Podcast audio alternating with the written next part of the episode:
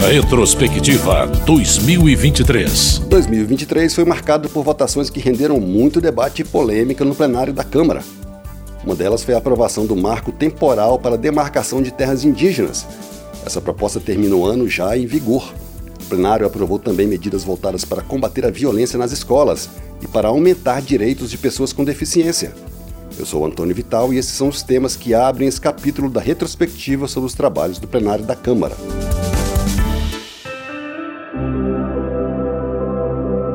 Vamos começar com o projeto que estabelece um marco temporal para as reservas indígenas.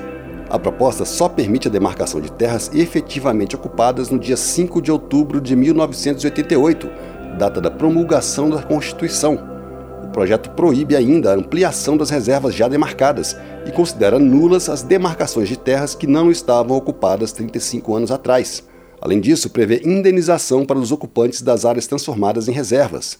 O presidente Lula vetou quase todo o projeto, mas o veto acabou derrubado pelo Congresso. Na Câmara, dividiu o plenário. O relator, deputado Arthur Oliveira Maia, do União da Bahia, disse que o marco temporal dá segurança jurídica aos ocupantes de áreas reivindicadas por grupos indígenas. O que estamos hoje aprovando aqui na Câmara dos Deputados nada mais é do que aquilo que foi decidido pelo Supremo Tribunal Federal, a tese de que tem que existir um marco temporal, tem que existir uma data para que se considere uma terra indígena ocupada como tradicional. A base do governo votou contra a medida. Uma das alegações é de que o marco temporal fere a Constituição, como disse a deputada Jandira Fegali, do PCdoB do Rio de Janeiro. Esse projeto é inconstitucional, não pode muito menos ser por PL, porque isso é uma cláusula pétrea da Constituição, jamais poderia ser tratado por lei ordinária. Esse projeto fere direitos dos povos originários, dos povos indígenas, desconhece os conflitos de terra. Plenário também analisou muitas propostas na área de educação, deputados e deputadas aprovaram um projeto que cria um incentivo mensal para os estudantes carentes do ensino médio. Esses benefícios podem chegar a 200 reais por mês, além de uma poupança de cerca de 1.000 reais por ano, em caso de aprovação. Um milhão e meio de estudantes podem ser beneficiados.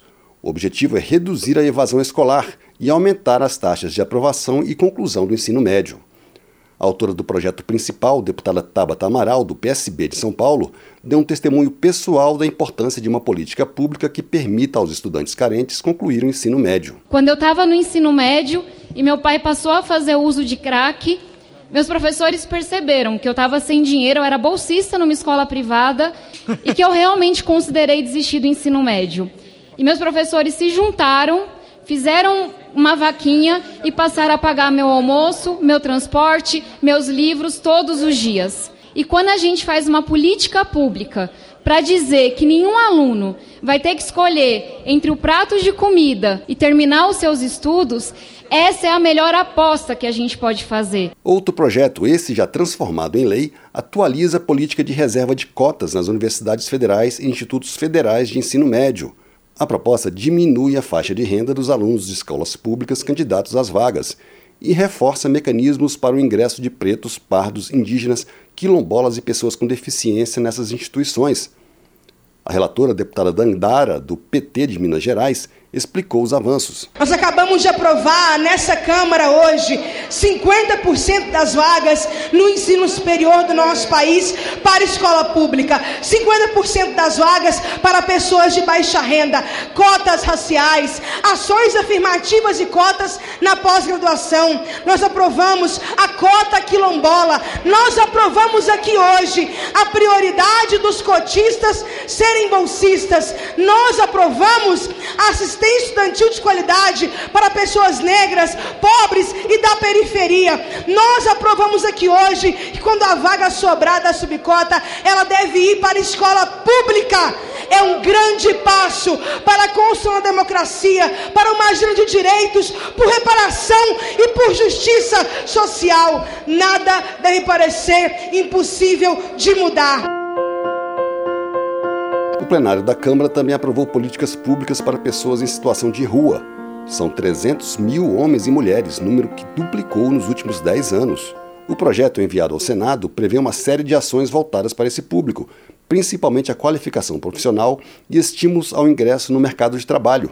Mesmo assim, teve discussão. O deputado Maurício Macron, do Podemos do Rio Grande do Sul, diz que lei não resolve o problema. Se leis resolvessem o problema das pessoas, nós terminaríamos com todos os problemas, inclusive com os moradores de rua. Tiveram uma ideia maravilhosa, colega Zuco. Vamos fazer uma lei que vai terminar com os moradores de rua. Já a autora da proposta, a deputada Érica Hilton, do PSOL de São Paulo, defendeu os incentivos como maneira de permitir uma segunda chance para essas pessoas. Eu mesma fui expulsa de minha casa, conheço a realidade da rua e nós saímos das ruas, nós saímos das mazelas para olhar por esta parcela da população que é esquecida, que é espizinhada, que é açoitada exatamente por uma lógica burguesa, por uma lógica liberal, por uma lógica excludente.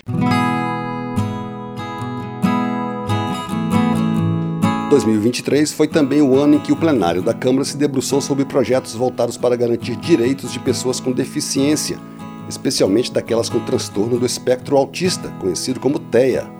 Um dos projetos aprovados, que deve ser ainda analisado pelo Senado, torna sem prazo de validade definido o laudo que atesta o transtorno ou qualquer outra deficiência permanente, é uma maneira de evitar que pessoas nessa situação e suas famílias sejam obrigadas a renovar periodicamente atestados para comprovar condições que são permanentes. Foi o que explicou a relatora, a deputada Amália Barros, do PL do Mato Grosso, que se enquadra nessa situação.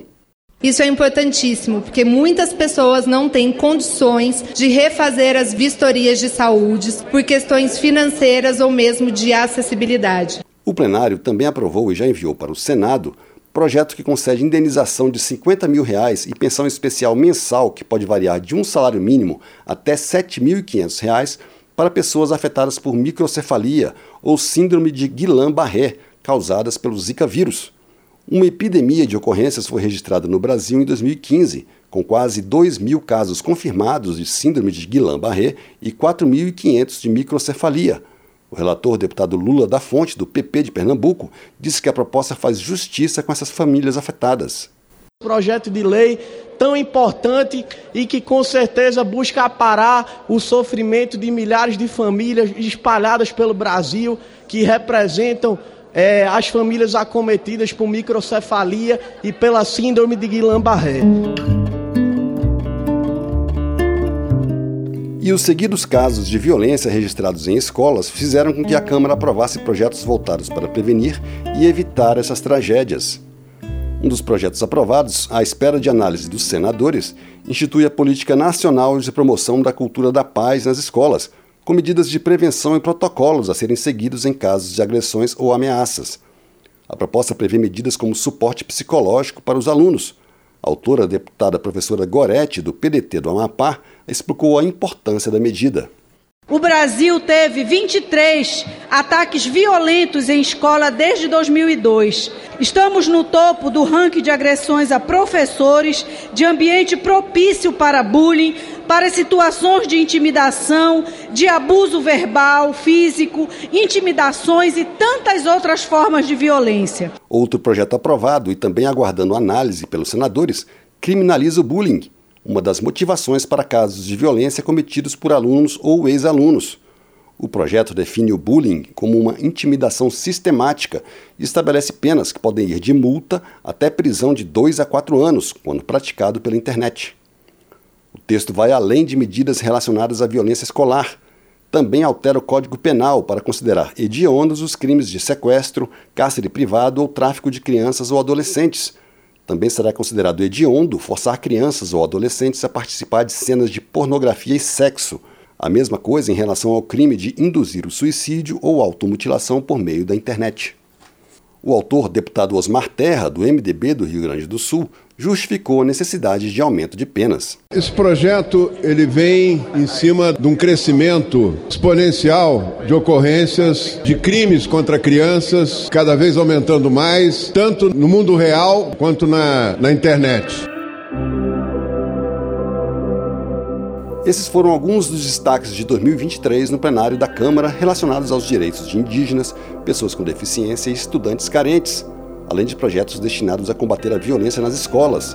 No próximo capítulo, a pauta será economia, com a aprovação da reforma tributária, do arcabouço fiscal e medidas para aumentar o crédito. Retrospectiva 2023.